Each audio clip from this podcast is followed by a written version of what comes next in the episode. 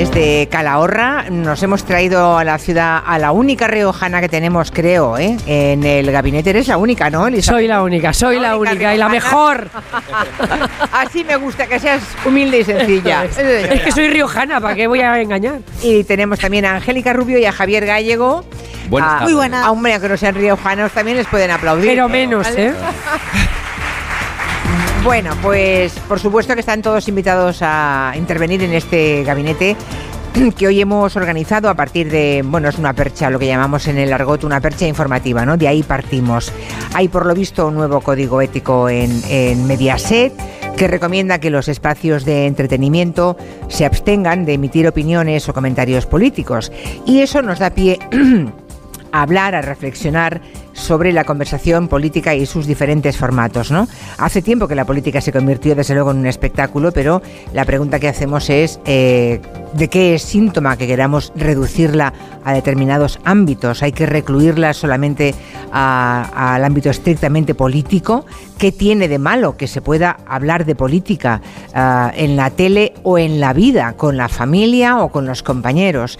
Esa, yo me he acordado de aquella frase de Franco que una vez le dijo a un colaborador, haga usted como yo, no se meta en política, eso dijo Franco, ¿no? Eh, bueno, algo ha ocurrido para llegar hasta este momento. Y queremos hablar de eso, de si es bueno dejar que la política sea solamente motivo de atención para los políticos, eh, con el riesgo de que si los ciudadanos no hacemos política, la política la harán siempre otros pero hacerla la harán. Esa es un poco la tesis de la que partimos. Asun, buenas tardes, cuéntame. Hola Julia, buenas tardes. Lo de mezclar o, hacer confluir política y entretenimiento tiene un nombre, Politainment en inglés o infoentretenimiento en español. Los departamentos de comunicación política de las universidades llevan años estudiándolo porque no es nuevo. La aparición de nuevos competidores televisivos, de nuevas cadenas, hizo necesario que se desarrollaran estrategias para atraer la atención del espectador y a partir de los 90 se va hacia formatos comunicativos que cada vez son más informales, más simplificados, se potencia la personalización y también el espectáculo. Empiezan a aparecer políticos en programas en los que comparten espacio con personajes del corazón y se lleva la política al humor y a la sátira. Todos os acordaréis de aquellas noticias del guiñol de Canal Plus. Hoy es viernes, así que todos son buenas noticias. ¡Coño! Muy buenas noches, mi querido amigo, ¿cómo es lateral? Buenas noches, don Manuel. Se me ha escapado un corzo, ¿lo ha visto usted por aquí? Creo que me ha confundido. Yo no he confundido usted con nada ni con nadie. Que no me lleve la contraria. ¿Le importa que demos unas noticias antes de seguir con usted? Crisis en Ecuador. Crisis política por derrocamiento de presidente en revuelta popular. España y Estados Unidos están colaborando. Después la política inundó los late night hasta el punto de que Noche H, aquel programa que presentaba la actriz Eva H, llegó a constituirse como partido político en su tercera temporada y se presentaron a las generales del 2008. Años más tarde cambió el programa de nombre y de cadena, estrenaron entrevistando al entonces presidente Rodríguez Zapatero. Era el año 2011 y desde entonces las apariciones de políticos en la tele, desde luego, han ido mucho más allá. La vicepresidenta Sáenz de Santa María la vimos, por ejemplo, bailando en el hormiguero e incluso Rajoy se ha prestado al juego de trancas y barrancas, aunque ya no estaba en política, ha sido hace poco. las elecciones, no sé qué. Eh, lo de besar bebés sigue molando, es decir, eh, ¿se gana votos o ya se ha pasado de moda? ser bebés, hay que ir a la mayor, ¿no? Esto de ser político es muy complejo, ¿no? Y entonces, oye, pues claro, es decir, un político, pues es mejor que bese bebés que no que le dé un tortazo al primero que se encuentre en la calle. Pues, pero no, que me imagino los asesores dirán, si ves a algún niño, tócale la cabeza o algo. Yo eso no lo veo mal. Bien, perfecto. Bien, besar bebés bien y todo lo que de votos, como cuando Pedro Sánchez, siendo secretario general del PSOE, llamó a Sálvame al móvil de Jorge Javier. Bueno, pues yo, mira, Pedro, si tú a mí me dices que ese es tu compromiso, yo te devuelvo mi voto. ¿Qué le voy a hacer? Que sí, que sí, lo que pasa es que al final tienes que mm, hacer unas declaraciones como tan, eh, podríamos decir, exagerada para que, empezamos, para que empecemos a mover conciencia. Y hasta hemos visto en realities a políticos que lo habían dejado hace poco. Eso es una hierba. Ay, Dios mío. Relaja, Villalobos, porque debe estar por algún lado. ¿Qué está pasando con los huevos, Celia? ¿No te haces con ellos? Es un platazo. Porque la de todo, esto veníamos, de acercar al político a la calle, con la política también presente a todas horas y en todos los formatos, pero acaba de entrar en vigor ese código ético que establece que los programas de entretenimiento vuelvan a ser simplemente eso hasta el punto de que sus presentadores o colaboradores no podrán emitir opiniones, preferencias o comentarios políticos salvo que el programa tenga una sección específica de actualidad política, que ahí sí, pero solo en esa sección. Muy bien, pues muchas gracias, Asun. Hasta luego. ¿De qué síntoma todo esto que hemos contado? ¿Quién gana y quién pierde si se deja la política solamente para los políticos, Elisa? ¿Quieres empezar tú? A ver, yo estoy de acuerdo con el giro que ha dado Telecinco. Es decir, a mí me parece que Telecinco Mediaset era una cadena que por mor de su origen italiano había llegado a, unas, a unos extremos que nada tenían que ver con el resto de los medios de comunicación en España eh, y me parece bien, me parece bien que se haya hecho una normativa en la que se diga que los colaboradores no se van del plató y vuelven cuando no sé qué, porque es que en ninguna otra tele se ha hecho eso nunca jamás. Eh, no me interesa tanto lo de que hacen en... Sí, pero me parece que es... Eh, bueno, pero habéis, habéis establecido una relación entre que no se hable de política en los programas de entretenimiento y que no se hable de política. Mira, yo, eh, estabas diciendo, soy riojana y como riojana, en esta Santa Rioja, eh, eh, me he pasado toda mi infancia en las comidas familiares en las que contra lo que indicaba la lógica, que era no hablar de política, de religión y de estas cosas, pues solamente hablábamos de política, de religión y de filosofía. Así salíamos todos como el cantar de un vizcaíno, pero bueno, podía ser más o menos divertido. Ahora bien, que no se hable de que no se hable de las cosas en determinados ambientes no quiere decir o en determinados ámbitos que eso sea un eh, freno a la libertad de expresión. Es decir se puede hablar de política sí. Se debe hablar de política sí. Se puede hablar de sexo sí. Se debe hablar de sexo sí. Se debe hablar de cuestiones religiosas sí eh, ¿Hay que hablar de eso en todos los ámbitos? Es decir, en todos los ámbitos de nuestra vida debemos de expresarnos políticamente, religiosamente, contar nuestra vida sexual. Eh, ¿Debemos hacerlo? Yo creo que no. Yo creo que hay ámbitos para todo. Hay ámbitos de intimidad, hay ámbitos en los que se debe hablar. Yo soy comentarista política, hablo de política, pero ojo, jamás he dicho que voto ni, ni lo voy a decir.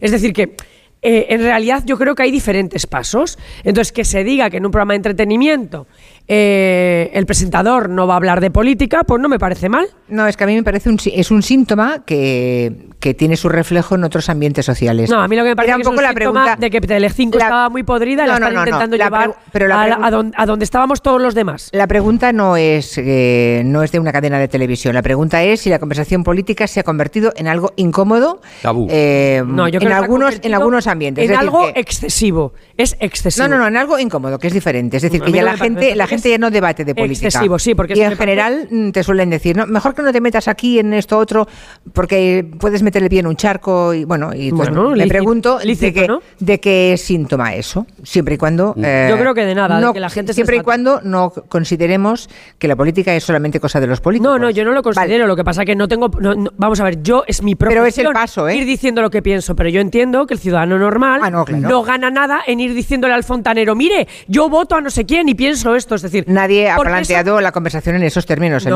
evidentemente, pero no hay conversación política, hay menos conversación política ahora que hace un Porque ha habido demasiada conversación política pues o excesiva conversación política. Bueno, esta es una nueva forma de verlo. Eh, Javier Gallego, ¿tú cómo lo ves? Sí, eh, eh, es un síntoma. Yo estoy contigo, Julia. Mm, hablaba Elisa de que cuando estabas en La Rioja, pues hablabais en familia de cosas que a veces eh, no, no, eran procedentes, pero que hablabais, porque no pasaba nada. No, porque, no había. Si no nos importaba, no, Exacto, exacto. Es, que por ahí lo cojo yo para decir que sí que ha cambiado la sociedad, que estamos en una perdón, involución eh, por la polarización social, ya no política, en la que estamos viviendo, no solo en España, sino en la sociedad occidental. Entonces es un síntoma, claro, eh, que nos autocensuremos, que es la mayor y la más cruel de las censuras. La censura política, en una dictadura, hablabas Julia de Franco anteriormente, la censura política, de expresión, bueno, pues eh, eh, en ello mm, se puede navegar. Pero lo peor de todo es la autocensura mental que nos eh, establecemos para evitar problemas. ¿Y qué es lo que está pasando ahora? Que nos autocensuramos en ámbitos privados, a los que se refería antes Elisa, y en ámbitos públicos también, por las consecuencias que eh, derivan de esas conversaciones. Eh, por mm, ya no solo en los círculos eh, más íntimos familiares, sino en otros círculos sociales, lo peor es esa autocensura de mm, lo políticamente correcto, el discurso dominante, salirnos de ahí va a provocar una reacción y ese espacio comodidad psicológico en el que todos caemos inconscientemente nos frena. Bueno, eso es una involución. Y eso está pasando por la polarización social y política. Hmm. Y eso nos lleva a esa autocensura que, vuelvo a decir, es la peor de las censuras. Angélica Rubio, ha salido el tema de la polarización, que creo que está en la base de todo esto. Evidentemente, en una sociedad polarizada, la conversación pública sobre política se hace muchísimo más incómoda, claro. Efectivamente. Es que mm, yo creo que hay que separar dos planos. O sea, Telecinco como empresa privada tiene la libertad para hacer lo que considere oportuno, editorialmente, informativamente o desde el punto de vista de espectáculo, siempre que respete la ley. Otra cuestión es que efectivamente hemos llegado a una situación en este país donde eh, casi está mal visto hablar de política no solamente en familia, sino en todos los órdenes de la vida. La política es la gestión de la convivencia pública. O sea, la política es absolutamente necesaria y solo hay dos formas de organizar la convivencia pública, con dictaduras o con democracia. Y en una democracia son necesarios los partidos políticos y unas reglas democráticas y los parlamentos. ¿Qué ocurre? Que en España hemos pasado de un enamoramiento de la política a una decepción de la política. Salíamos de una dictadura, entonces, eh, al salir de una dictadura, todo lo político era bonito. Los ministros eran respetados, los políticos eran respetados, el Parlamento era respetado y luego llegaron los años de la corrupción combinados con la crisis económica y se produjo una decepción brutal de la política. Ni un extremo ni otro porque los políticos son el reflejo de una sociedad. Los políticos y las políticas no vienen de Marte. Son nuestros vecinos, nuestros profesores, nuestros... Y básicamente nuestros representantes. Exacto, y son como nosotros. Entonces, ahora hemos llegado a un momento en España a un desprestigio absoluto de la política, hasta tal punto que ser dedicarte a la política, seas hombre o mujer, es poco menos que convertirte en un ladrón, en un abusón va a llegar un momento en el que nadie se va a querer dedicar a la política. Porque en contra de lo que piensa la mayoría de la gente, la alta política no está bien pagada. Mm, gana mucho más cualquier director de un periódico que un ministro. Y esto la gente no lo sabe. Mm, entonces, y encima te arriesgas a que todo el día te estén poniendo verde a ti y a tu familia. Yo creo que hay que encontrar un equilibrio porque si a todos nos gusta la democracia y queremos democracia, tenemos que ser conscientes de que necesitamos políticos y políticas y partidos políticos. ¿Dónde está la raya? En el respeto. Yo creo que la aparición de las redes sociales y la crispación y de los extremos ha llevado a una falta de respeto absoluta. Yo soy de León y afortunadamente en León todos sabíamos de quién era cada uno, a qué votaba cada uno y se hablaba de política y no se llegaba a los extremos, a los niveles de crispación que por ejemplo se viven en Madrid y que se han vivido en Cataluña con el proceso. Entonces yo creo que también en algún momento tendremos que recuperar la normalidad porque todo esto es una cuestión de respeto, de respetar al que no piensa como tú y de hacer un esfuerzo por escucharle, porque para debatir hay que escuchar las razones que te plantea el contrario, si no, no se avanza.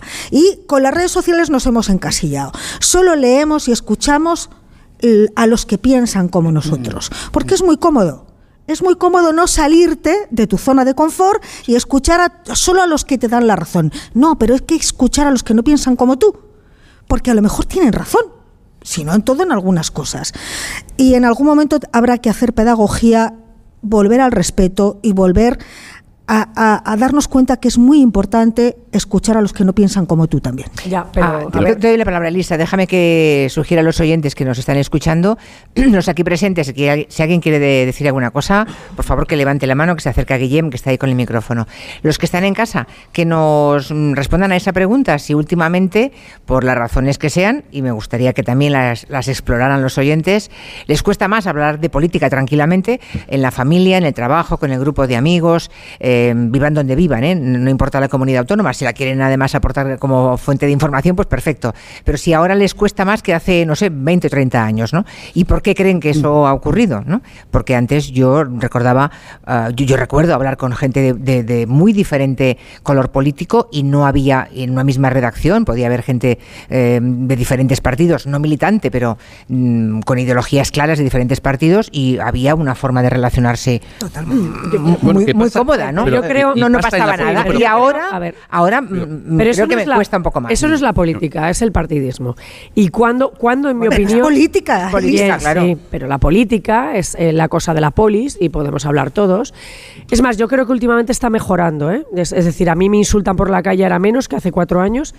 eh, y creo que está mejorando en el sentido de que creo que la propia gente se está apartando de lo que les parece estresante. Es decir, el propio ciudadano, que es bastante sensato, cuando Mm. algo, algo cree que le poraliza y que le estresa en extremo, pues está quitándose de eso, me quito de esto que me estresa. Puede haber un efecto péndulo, bueno, sí. puede, haber, puede haberlo. A mí lo que... Me, bueno, me parece que este país se, se fragmentó mucho a raíz del 11M.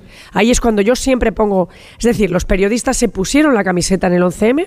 Ahí, ahí hubo una clara eh, determinación incluso empresarial de los bandos y eh, a través de los medios de comunicación se vandalizó a la población en el sentido de hacerla pertenecer a un bando, ¿no? Yo recuerdo la radio, aquella inflama- eh, eh, eh, inflamatoria de aquella época, O sea, etcétera. vandalizó, vandalizó con, En el sentido de B, de Con con, B, banda. con B. Vandalizó a la población. de banda, no con V. Estás de Sí. esta bando o estás de este otro bando. Y entonces, bueno, claro, eso creó un sopicaldo en el que ya no es hablar de política, sino es enfrentarse en algunos bandos en los que ya no hay diálogo.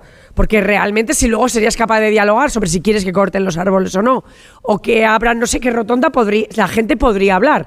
Lo que pasa que, fija- fijaros qué pasa. Hay determinados temas que cuando se someten a la opinión pública y no se sabe de qué bando son, es decir, no están marcados con el marchamo, la gente se siente en libertad de opinar. Pero en el momento en que se marcan los marchamos, la gente se abre como los como, como el no como el, el agua ante el paso de Moisés y se va hacia cada uno de los bandos. Porque, vamos a ver, todo, la, la- la- la población en general, eh, en fin, pues no son héroes ni tienen por qué serlo. Entonces, es verdad que a veces mantener lo que piensas y expresarlo abiertamente, pues tiene algunas consecuencias. Pues desde que la gente te insulte por la calle, otros te aplauden y te besan, no sé, quiero decir. Pero desde que te pase eso, hasta que te mire mal el fontanero y no sepas si es porque no le ha gustado tu desagüe o porque no le gustas tú. Eso yo entiendo que la población en general no tiene por qué sufrirlo, porque ni cobran por ello, ni es su papel. Y por lo tanto, bueno, pues eh, entiendo que de una forma absolutamente personal la gente se está apartando de los, de los programas que les excitan las bajas pasiones, están dejando de oír lo que les parece que es irracional y meramente emocional. En fin, la ciudadanía es más lista muchas veces de lo que muchas, muchos gurús creen, y entonces creo que se está produciendo ese fenómeno y que Telecinco, por volver a la percha, se está dando cuenta de eso y está reculando hacia un lugar que le parece que es más común y por lo tanto más comercial que el otro.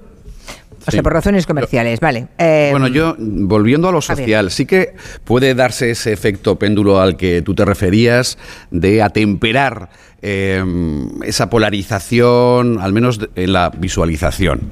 Ahora, en el fondo no. Mm, ¿Cuántas veces no oímos esa frase de con mi hermano, ya no te hablo de los cuñados, que los cuñados son siempre cuñados, pero con mis hermanos, con mis amigos, con no hablo de política para no meterme en problemas. Bueno, y no pasa nada. No, no, pero es- Se llama educación. A veces es- no hay que hablar es- de la gente con lo ver, que te puedes el- separar, el- sino el- de lo que te el puede unir. gabinete de hoy, en el fondo, es esto que está pasando socialmente es un síntoma de algo. Yo opino que sí. Bueno, yo Por- creo que porque es eso es un síntoma. Esa autocensura a la que me refería antes es el síntoma de la falta de empatía y respeto. Porque no hay problema en hablar, como tú hablabas aquí en La Rioja cuando eras joven, de asuntos que evidentemente eran discrepantes, porque había una empatía y un respeto. Había entonces otro Ahora la que polarización, ETA, termino, termino, la el tema polarización. ETA. Ese Pero- tema eh, era un tema tabú en el que solo se podía opinar hacia pero un lado. fíjate, También, pero por fíjate, ejemplo, una cosa es que todos reforcemos, busquemos, leamos mm, los ah, mensajes que nos reafirman en lo que pensamos. Eso es con natural al ser humano. Pero en una conversación por supuesto familiar, por ejemplo, que no se pueda tener ciertos asuntos encima de la mesa para evitar problemas, es un síntoma de la involución social. Hemos hablado de Cataluña. En Cataluña, ¿cuánto tiempo se lleva en muchas familias, en muchos círculos de amistad? Mejor no tocar este asunto porque quiero seguir llevándome bien con esta persona. Claro, es un tema de educación y de respeto. Bueno, es pero decir, por eso no, es- pongas, no, no solo. escucha, no pongas la política, pon la religión. Si tú pero tienes sobre entonces la algo- mesa el tema algo de la hacemos religión mal como y ese sociedad tema- no, ¿por qué? para esa Porque si ese- involución. Si ese, tema es un tema crispante, ¿por qué vas a tener que hablar de religión con todo el mundo? ¿Y por qué no? ¿Y por qué no si hay respeto en escuchar? Tú y yo discutimos Yo- muchas yo- veces. Sí, eh, hablamos. Elisa, y pero no lleva- todo el mundo lo lleva igual. No, No, pero, pero no, yo- pero, pero no, no por eso lo llevamos a lo personal. Bueno, pero hay gente Bueno, que sí, entonces es- mejor no hablar pero antes de Será un síntoma negativo de esa involución social a la que me refiero. Bueno, a mí me parece que si no se discute es mejor. no, esa es una autocensura. Pero eh, yo creo que en el fondo el, el tema de este gabinete era un poco más por elevación, ¿no? Si eso nos lleva a desentendernos de la política. Una cosa es... Es la última consecuencia. en Claro, efecto. una cosa es que no vayamos a hablar de política en familia si sabemos que vamos a acabar eh, la Nochebuena como el Rosario de la Aurora, que efectivamente será una cuestión de educación, y otra cosa es que como ciudadanos y ciudadanas lo llevemos al extremo de desentendernos de la política, porque ahí entonces hay un problema de sociedad, porque el precio de la luz nos interesa sí o no. Pues ahí interviene la política. El precio del agua, que haya más parques o jardines, que haya menos. En el fondo, insisto, vuelvo al principio, la política es la gestión de lo público, de la polis, de la convivencia. Entonces, por tanto, que los ciudadanos nos desentendamos de la política, de la gestión pública. no, no nos A desentendemos. ver, voy a ter- pero No. dejarme terminar, Sí, perdón. por favor. Que nos acabemos desentendiendo de la política acaba yendo en demérito de la democracia. Si dejamos la política en manos de unos pocos, que siempre son los mismos, o sea, los poderosos nunca se, va a des- eh, se van a desentender de la política. Aunque, Porque- nunca, aunque nunca se presenten a las elecciones. Porque el boletín oficial del Estado es el poder. Entonces, si los de abajo nos desentendemos de la política, estaremos menoscabando la Los democracia. ciudadanos no se desentienden de la política. No, no, te equivoques. No hay manera, Elisa, Los- déjame los- terminar, por favor. Pensaba que habías acabado, como has respirado, pensaba. Es que contigo no podemos ni respirar. Respirar. Es que no, no, ahí lo ha definido muy bien. Ahí- Si respiras, Hay que pierdes la... o, o morimos, o morimos, Sí. o nos corta Elisa. Aprende, aprended de ella que cuando, cuando se pone a hablar no respira. Claro. Entonces no hay manera de cortarla, ¿no? A ver, Angélica. A mí me parece que lo preocupante como sociedad es que dejemos de hablar eh, de política con nuestros más allegados, con la familia, con los amigos, sea el primer paso para desentendernos de la política, que es la ges- la gestión de lo público, porque entonces iremos a una democracia de muy mala calidad que puede acabar no siendo una democracia. ¿Sabes por qué es de mala calidad? Porque los ciudadanos no se ent- desentienden de los asuntos de la polis. Los ciudadanos son mucho más inteligentes de lo que parece, eh, o de lo que les parece a muchos políticos. Los ciudadanos se desentienden de esa falsa política que consiste en Menganito ha dicho pa, pa, pa. ¿Y qué le contesta Cetanito? Pa, pa, pa. Y el otro dice, no, porque has dicho pa, pa, pa. El ciudadano Mm. sabe que eso es pa, pa, pa. Y está harto de pa, pa, pa, y yo lo entiendo. Porque eso no son los árboles o las pensiones, no. Eso es eh, los medios de comunicación haciendo infoentertainment, es decir, e información entretenimiento que cuando no tienes que, pues resulta que es la declaración de uno, lo que le contesta el otro, oh, escándalo, lo que ha dicho este. Eso el ciudadano sabe que no le importa una breva. Y yo creo que el ciudadano está empezando a darse cuenta que no le importa una breva. O sea, que una cosa es si la pensión se va a cambiar, si se va a recalcular, si te han hecho una ayuda de no sé qué, si hay que bajar el precio de los alimentos de tal. Y otra cosa es, Menganito declaró no sé qué, no, porque dijo tal. Dice, no, no, no dije esto, sí, lo dijiste. Eso a la gente no le interesa nada. Y yo lo entiendo perfectamente porque a mí tampoco me interesa nada. Pero a lo mejor se empiezan a abstener de eso y acaban absteniéndose de Bueno, las pues de- pensiones y el resto. Pues que dejen los políticos hacer el idiota y los medios de repicar eh, falsas polémicas, estupideces que no tienen a cuento y hablemos de lo que de verdad Yo importa. creo que las generalidades, yo creo que las generalidades nos llevan al absurdo. No todos los políticos hacen el idiota y no todos los medios de comunicación se dedican a repicar idioteces. Yo creo creo que Bueno, habrá que la acotar. política- la política como de tú bien declaraciones dices, no hay un santo medio. como tú bien en dices- este país, y mira que vivo de los medios, ¿eh? Como no hay un Elisa- santo medio en este país Elisa. que no haga, no recoja la política de declaraciones. Yo, eh, Todos los días. Ah, ver, que- ah, un momento, Angélica, que acabe Angélica, perdón, luego te doy la palabra. No, yo creo que efectivamente, como tú bien decías, Elisa, los ciudadanos no son tontos y saben perfectamente discernir cuando unos políticos dicen mm, tonterías y otros no. O sea, pero yo creo que las generalidades a mí no me gustan. Ni todos los políticos mm, son tontos y dicen tonterías, ni todos los medios de comunicación nos dedicamos a repicar solamente tonterías. Pues hay de todo, como hay de todo en todas las profesiones. Aunque es verdad que los clics eh, nos pierden. Y la, el titular para los clics nos pierde. Ujú. A Javier. Lleno los pulmones para no tener que respirar y que no me interrumpa Elisa. Ala. Venga, Una vez entras en apnea dialéctica. A partir de ahora, un nuevo género radiofónico, No, es la que apnea gustado- me ha gustado dialéctica. mucho Vale. saber el porqué. Pero bueno, Venga. no nos desentendemos de la política, Angélica. No. Se desentiende la sociedad y gran parte de la sociedad de una forma de hacer política que en eso sí que estoy con Elisa, es excesivamente mayoritaria. Una forma de hacer política polarizada, de titulares eh, mm, eh, eh, absurdos, buscando la confrontación por la confrontación, etcétera, etcétera. De la forma, claro que nos desentendemos. Yo, yo el primero, yo el primero. No me representa muchas veces el Parlamento y lo que oigo y veo en él. Pero en el fondo no nos desentendemos nadie, porque todos somos animales políticos y nos interesan nuestros problemas y buscamos soluciones. A lo mejor no encontramos representantes para ellos, para esos, para esos problemas, para que los solucionen. Pero no, no hay una desatención. Lo que pasa es que la forma de hacerla sí que provoca desafección. Y luego provoca también una polarización social que es fruto de las élites políticas. Ahí discrepo de ti. Tú has dicho antes que es un reflejo los líderes políticos de la sociedad. Totalmente. Sé en su contrario, ¿no? Yo esa discusión la he tenido muchas veces. Sé en su contrario.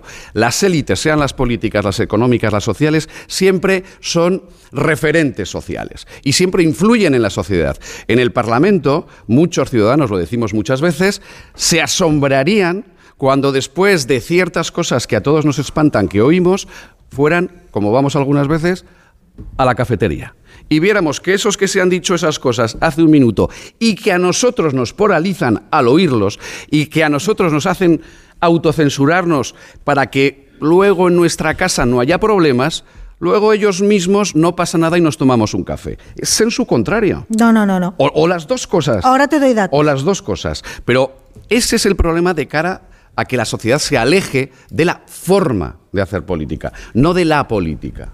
Eh, es una intervención preciosa, pero te voy a dar un dato que la desmiente rotundamente. Y se llama Donald Trump. ¿Vale? Donald Trump, un señor de la élite, de la superélite de Estados Unidos, millonario desde la cuna, o sea, más élite imposible. Cuando irrumpió en el panorama político, ni siquiera, y tú lo sabes, los líderes del Partido Republicano daban un duro por él. Arrasó al Partido Republicano. Lo arrasó.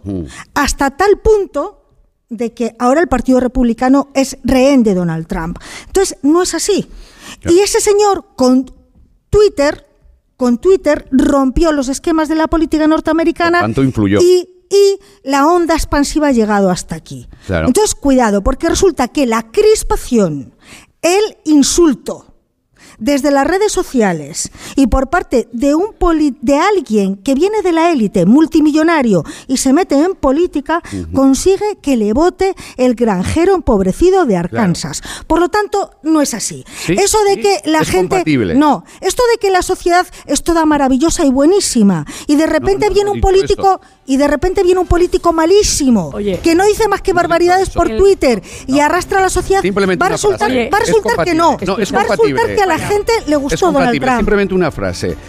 Eh, antes de, de llegar a Donald Trump al poder, evidentemente había un magma social que hacía, como pasa en gran parte del mundo actualmente, por las redes sociales, por la revolución tecnológica, por muchas causas, que lo simplista, lo populista, atraiga más. Pero una vez que llegó él al poder, cómo está la sociedad eh, americana. Él influyó en polarizar más la sociedad americana. Sí, pero, pero, pero. ¿por qué le votaron? Le votaron porque era el antipolítico. Claro, porque ¿Vale? había, Bueno, pero eso porque no- había una vale, desafección pero de la eso no política. significa que- Ah, claro, pero- los significa que el granjero de Pero ¿qué le, qué le gustó? malo. Cualquier ¿Qué tipo de populismo busca eso, esa desafección Claro. de la A política, la vuelta. atraerla. Vale, ya está. Ah, de momento. Luego otra intervención. Vamos a escuchar algunos mensajes que nos han llegado, luego vamos a la pausa y recuperamos los pocos minutos ya que ya nos quedan. Está claro que no se puede hablar de política porque la política separa a las personas cuando debería unirlas. Ese es el gran error de la política y la contaminación que ya viene desde hace muchos años. Cuando se ha escuchado el, da- el dar el brazo a torcer y reconocer que a lo mejor una idea, y si al final somos todos iguales, al final pretendemos más o menos lo mismo, el camino eh, no puede variar tanto y la discusión no puede ir tan antagónica entre un punto de vista y otro. Eh, esas diferencias generan una sensación como de, oye, yo en mi casa no soy así, en mi empresa no soy así, no, no, no digo que todo está mal. Yo creo que más que que la so- sociedad esté polarizada es que la gente se ha vuelto una hooligan. Con independencia de lo que diga un partido, de lo que haga, la gente apoya a los suyos y da lo mismo. ¿eh? Tiene un doble rasero por el cual eh, lo que hacen lo- lo- los contrarios está todo mal y lo que hacen los suyos está todo bien, aunque sea lo mismo. De un tiempo a esta parte, sinceramente, no me expreso ni en público ni en privado. Nada. A nivel político, nada. ¿Por qué? Porque no me encuentro bien, en libertad. Yo recuerdo en mi adolescencia, en, mi adultez, que hablábamos entre compañeros, amigos, profesores, y había un respeto que hoy en día no existe. Está todo tan sumamente polarizado, tan extremo, te la puedes jugar en dar tu opinión. Y yo la verdad que mm, incluso a mis hijas se lo digo, que no se expresen, que lo que tengan que decir, que lo digan en casa y fuera de casa, que se mantengan al margen. Y a la hora de votar, pues se vota y punto.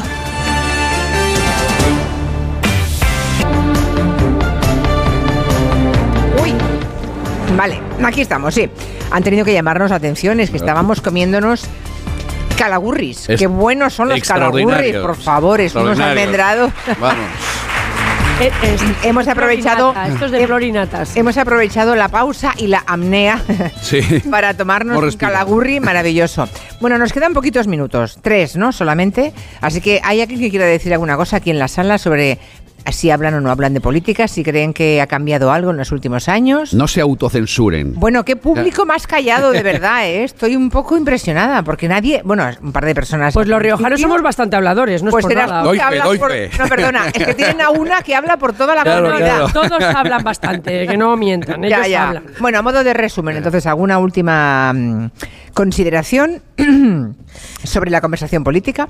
A mí me preocupa que el miedo a hablar de política acabe convirtiéndose en un pasotismo de la política y creo que eso sería preocupante para una democracia de calidad. Eh, comparto completamente ese criterio y, es el- y efectivamente era lo que inspiraba eh, este gabinete hoy. Eh, el señor Gallego. Pues eh, yo no lo comparto porque creo que seguimos siendo eh, animales políticos, el ser humano, consustancial a, a su condición. Pero sí que estamos alejados de una forma de hacer política, estamos más polarizados como sociedad y eso se refleja en esa autocensura, que vuelvo a decir que es una falta de empatía y que hay que romperla porque es lo peor que nos puede pasar. Como censura es la peor, la autocensura.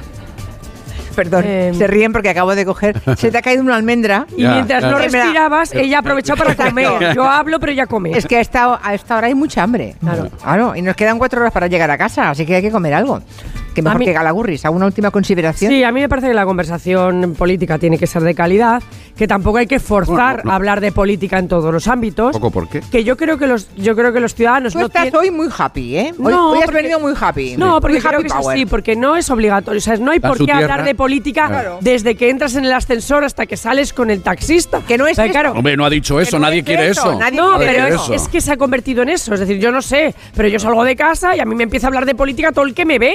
Que es como, perdonen, o sea, que yo no estoy todo el día hablando de política, ¿no? Y entiendo que a los ciudadanos también les pasa un poco, y entonces, bueno, entiendo que hay que hablar de política y debatir, y si te están cortando los árboles, salir para que no te los corten, y hacer movimientos ciudadanos para que la sanidad te funcione, etcétera. Pero que ya, a lo mejor con el fontanero no hay que discutir de política, no pasa nada. ¿Pero quién ha dicho eso? Eso, Bueno, no había dicho ah, eso, claro. Es que la gente no tiene miedo a hablar de política, creo que... Sí, sí. No. Sí, hay Elisa, incomodidad. sí, hay sí. incomodidad. que sí. Bueno, tampoco hay que estar hablando de política no, todo pero- el rato, pero no sexo todo el rato. Bueno, oigan. Uno lo hace, uno vota, uno hace Claro. política y tampoco hace falta hablar. Y uno hace Señores- sexo y tampoco hace falta estar todo el rato hablando de sexo. No pasa nada. Señores respira, de- respira, respira, Elisa. Señores de Calahorra y los que han venido. ¿Se han ido los amigos de Pamplona? Tenemos una familia de Pamplona. No, seguís ahí desde Pamplona. Déjame preguntarles cómo. Y ahora que para casa, ¿no? No, está cerrado el micrófono. Gracias. Está cerrado. Los de Pamplona también suelen hablar, que yo he estado No, cinco hablar, años allí hablan. y sé que hablan. Ya. A ver ahora. No, no, no, no, nada, no funciona el micrófono. Bueno, es que se le ha acabado la pila seguramente. Ya es la hora 4, que agradezco mucho a los que han venido, mm, a los que se han marcado una hora. Sí, pues sí, eso. Ahora de vuelta para casa y bien, hemos estado muy a gusto. Me alegro mucho. ¿Los demás han estado a gusto? ¿Se lo han pasado bien? Bueno, pues mm, cuando quieran volvamos, ¿vale? Nosotros también hemos venido cuatro horas de viaje. Sí. Y ahora nos vamos a casa con la idea de que les hemos sabido acompañar. Muchísimas gracias por haber venido hasta aquí a ver este programa en directo. Gracias, Calahorra. Un Hasta mañana a las 3. Adiós, adiós.